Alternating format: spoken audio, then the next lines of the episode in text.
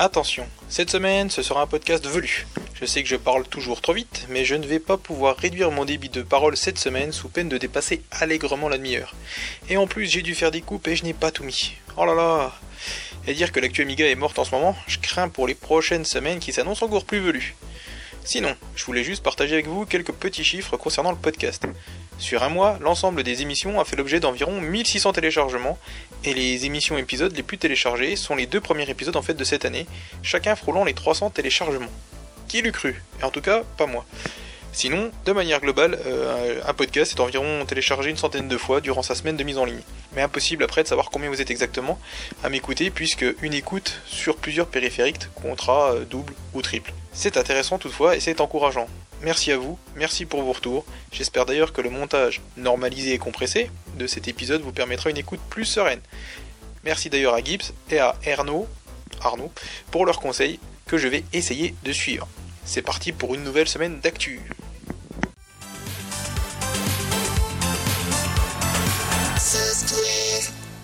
Comme vous en avez l'habitude désormais, on va donc commencer par la rubrique logiciel. Je commence par Tiger Cub, un séquenceur 12 pistes qui est disponible gratuitement via le site d'Amiga Future. Personnellement, je ne suis pas un aficionados des logiciels de création musicale, je préfère écouter plutôt le chien de Mickey. Désolé. Je préfère écouter plutôt que créer mais vous retrouverez un article dédié à ce logiciel sur Obligement, je mets le lien dans la description, qui a été écrit par Nicolas Fournel pour le numéro de septembre 1990 d'Amiga News. Ça nous rajeunit pas, mais quand même, et l'article concluait par les phrases suivantes.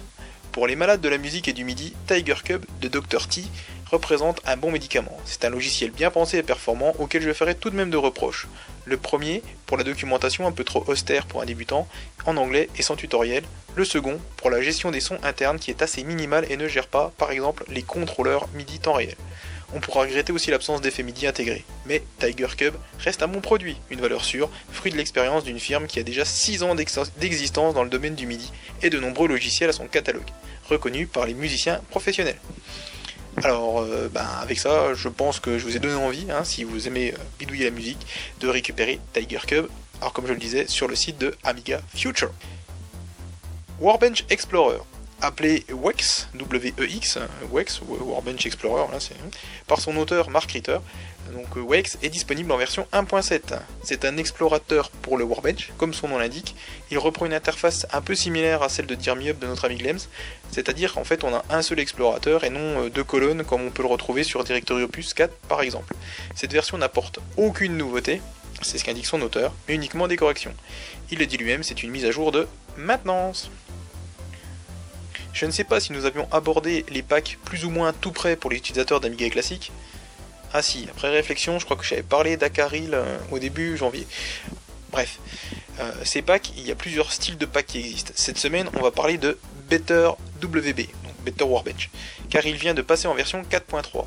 A l'instar de ses homologues, AIAB, AmiKit, Amiga 6, euh, Classic VB et sûrement d'autres, donc Better Warbench est un pactage qui vous permet d'installer facilement un Warbench clé en main. Mais Better Warbench a une approche différente de ses concurrents, entre guillemets concurrents bien sûr. Il se présente plutôt comme une amélioration, une version étendue d'Amiga OS 3.1 qui ne nécessite pas de carte accélératrice ou autre. Il se décrit d'ailleurs comme un Warbench 3.1 meilleur que le 3.1 lui-même. Il s'adresse ainsi aux puristes qui pensent que tout ce qui est sorti après le Warbench 3.1 ce n'est que de la il est réservé plutôt aux petites configurations et donc aux utilisateurs de Minimig. Enfin, il s'adresse à ceux qui veulent une expérience proche d'un Amiga OS 3.1 de base. Ça présente l'avantage de fonctionner sur tous les Amiga, d'utiliser moins de 10 MB de disque dur, d'être disponible en un set de disquettes qui s'installe d'ailleurs comme un classique 3.1.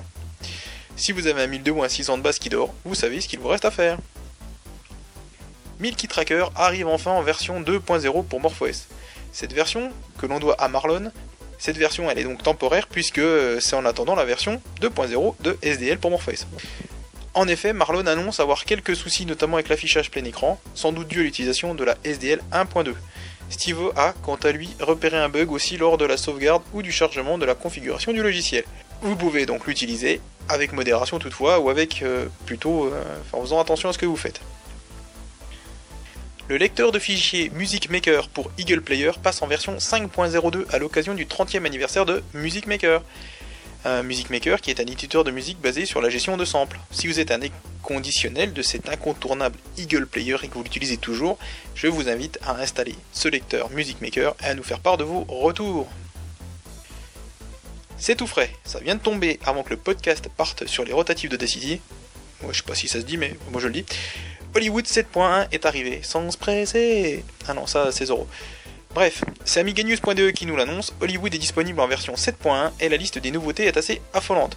Et surtout, elle n'est pas exhaustive, ce qu'indique AmigaNews.de donc euh, dans sa, dans sa news. Alors au programme et parmi les trucs intéressants que j'ai repérés, il y en a sûrement d'autres qui vous intéresseront plus que d'autres, mais bon, moi c'est ceux qui m'ont titillé l'œil. On a la gestion euh, d'Android 64 bits, plein d'ajouts dans l'API qui est dédié au greffon, et qui devrait ainsi permettre l'apparition de plein de nouveaux greffons. Euh, le chargeur de greffon est compatible avec la nouvelle version d'Amiga OS 4. Est-ce que c'est un scoop? Est-ce qu'une nouvelle version d'OS 4 risquerait d'arriver sous peu? Ah bah là, vous voyez, on vient de l'apprendre, peut-être, je ne sais pas. Ajout de la gestion du déplacement des fichiers des répertoires, etc. etc. C'est disponible gratuitement pour tous les utilisateurs 7.0 enregistrés, et c'est disponible évidemment, je disais, donc dans l'espace qui leur est réservé sur le site d'Hollywood. Pour les autres, l'offre de moins 50% dont on avait parlé précédemment est toujours d'actualité.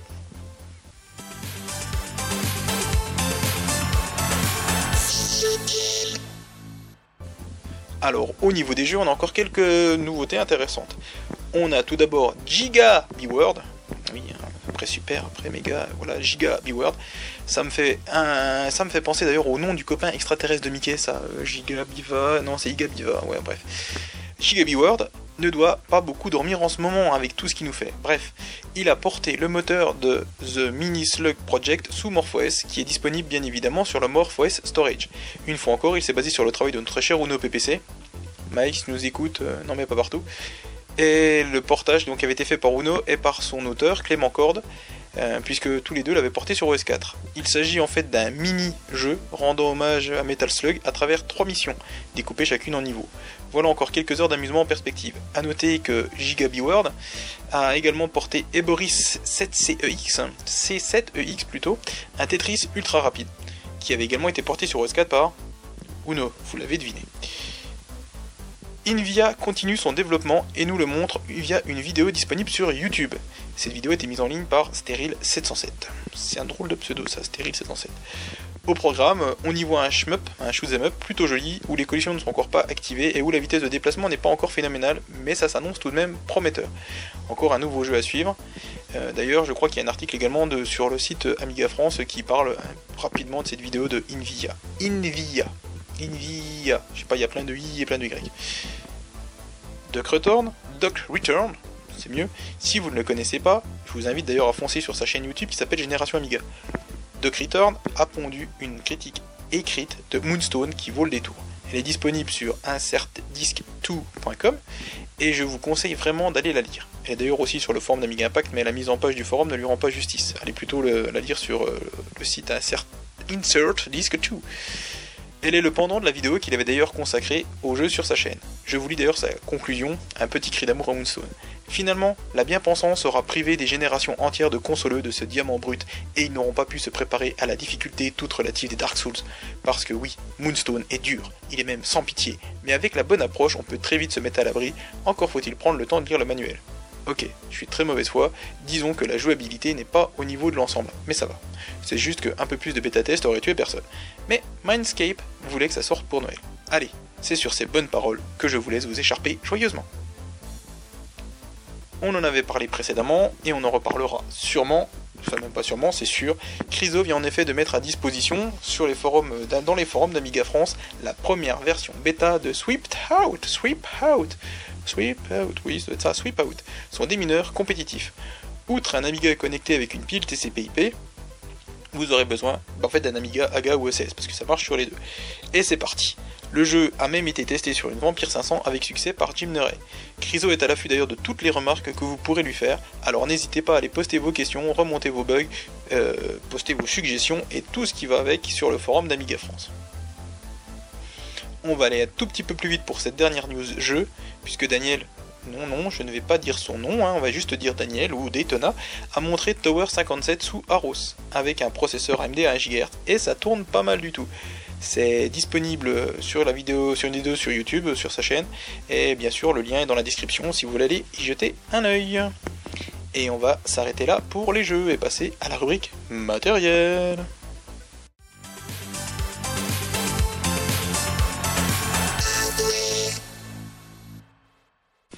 Alors, c'est une petite news que j'ai trouvée via le groupe Facebook Amiga pour toujours and Beyond et que l'on doit à François Roulia. Il s'agit en fait d'une liste de moniteurs récents qui supportent un signal RGB 15 kHz et donc l'affichage natif de nos beaux vieux Amiga. Ça s'appelle 15 kHz.wikidot.com et ça pourrait vous intéresser dépanner. Le lien évidemment dans la description. Voilà un document original et peu courant qui fera plaisir à DAF et à tous les historiens de la micro-informatique, ce que nous sommes tous un petit peu, je pense.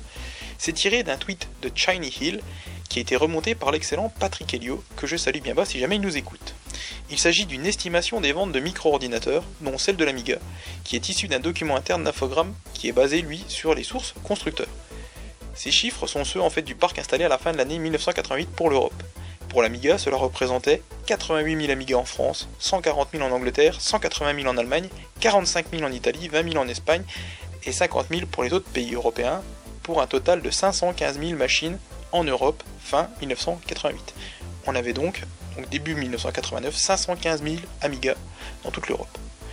On peut comparer d'ailleurs ces chiffres parce que dans le tableau il n'y a pas que l'Amiga, il y a aussi l'Apple II qui à la même date se serait écoulé en Europe à 880 000 exemplaires. Euh, L'Amstrad, lui, a 1 450 000 exemplaires, ou encore le C64, intouchable, indétrônable, puisqu'il était à 3 350 000. Quant à l'Atari, il n'est même pas mentionné dans cette étude. Non, je déconne. C'était serré avec l'Amiga, puisqu'il y avait pour euh, l'Atari 530 000 exemplaires écoulés à cette date, contre, je vous disais, 515 000 pour l'Amiga. Donc d'après ces chiffres euh, tirés des chiffres constructeurs. Pas une semaine ne se passe sans que la vampire ne se rappelle à nous. Cette fois-ci, Tuco, oui, je n'utiliserai plus que son pseudo désormais, tout comme Daytona, je vais pas me faire avoir deux fois. Tuco a mis en ligne sur sa chaîne YouTube une nouvelle vidéo de la vampire en Core Gold 2.7 qui fait tourner Quake version Cosmos. Salut Cosmos. Et tout ce qu'on peut dire, c'est que ça va vite. Euh, en 640-400 sur la sortie des vies de la, de la vampire, il est à environ à 25 fps. Ça, ça, dépote pas mal hein, pour un Amiga quoi. Bon après c'est une vampire, mais c'est un Amiga quand même. Tout ce que j'ai à dire, c'est vivement bientôt. La carte accélératrice HC508, dont on mentionnait l'existence la semaine dernière, est disponible à la vente chez Alinea Computer. Donc je vais me permettre de revenir un petit peu sur cette carte euh, que j'avais expédiée un peu rapidement. Elle est pour Amiga 500, elle apporte un processeur 68000, euh, alors la description exacte c'est 68HC000 à 50 MHz qui est annoncé 100% compatible avec le 68000 d'origine. elle a un connecteur IDE, un lecteur de carte compact flash, 8 Go de mémoire fast, 512 kg de mémoire flash pour mettre le kickstart, ainsi qu'un menu de boot intégré qui permet de gérer tout ce que je viens de vous lire. A noter également que la vitesse de lecture des disques IDE est de presque 5 ms, ce qui est pas mal du tout pour un Amiga, et monte à 3,2 ms pour les cartes SD une petite carte sympathique pour ceux qui ne voudraient pas passer à la vampire. Enfin, c'est sur Amiga News, puis dans les forums d'Amiga-NG, que j'ai pu apprendre l'apparition des pilotes pour OS4 euh, pour les cartes graphiques AMD à base de Polaris. Alors Polaris, quoi qu'est-ce hein Polaris, c'est une puce, c'est même la nouvelle puce qui a été utilisée dans les cartes graphiques vendues depuis 2016 et en 2017 également, et qui est également apparemment utilisée dans la PS4 Pro, dans la PlayStation 4 Pro. Évidemment, c'est Hans de Ruther qui est derrière ce nouveau pilote, l'homme également derrière les pilotes Radeon HD. Pour l'instant, seule une capture d'écran prouve le fonctionnement de ce pilote qui, pour le moment, ne gère pas l'accélération 3D ni l'accélération 2D. Hans indique d'ailleurs que le travail sur l'accélération graphique, à savoir le compositing et le blitter, va pouvoir progresser rapidement dès maintenant. Et c'est tout pour la rubrique matériel, et c'est déjà pas mal. On va passer à l'émulation.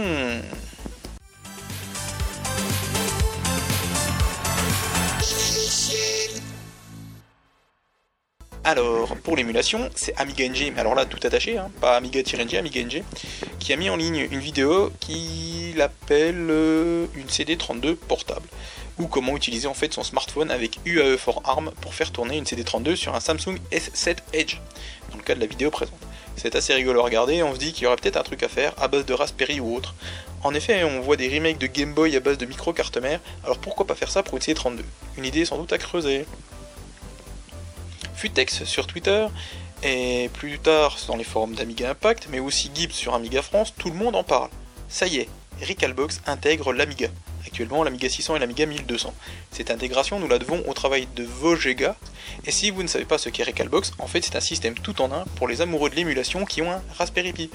Vous y retrouverez tous les émulateurs presque possibles et imaginables, que ce soit arcade, console, micro-ordinateur, les moteurs de jeu aussi, je pense notamment à ScumVM.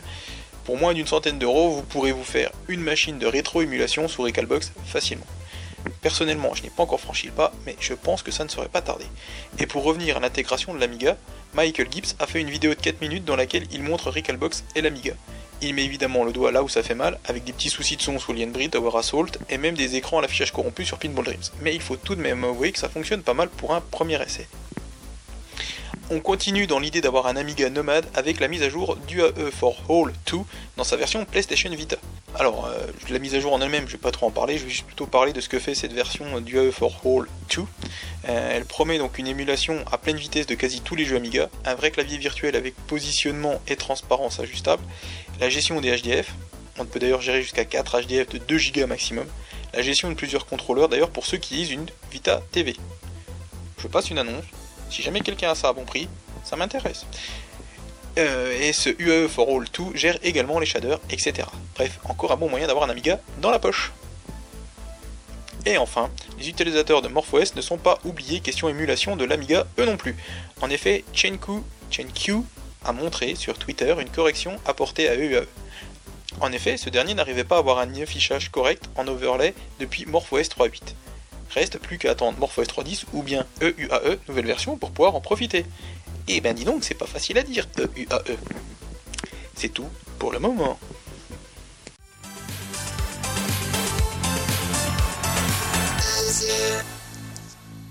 Alors pour la rubrique d'hiver, vous l'avez entendu ici à propos de la version anglaise, mais vous l'avez peut-être même lu sur Amiga Impact pour la traduction française, et si ce n'est pas le cas, je vous invite à aller la lire dans la langue de Molière.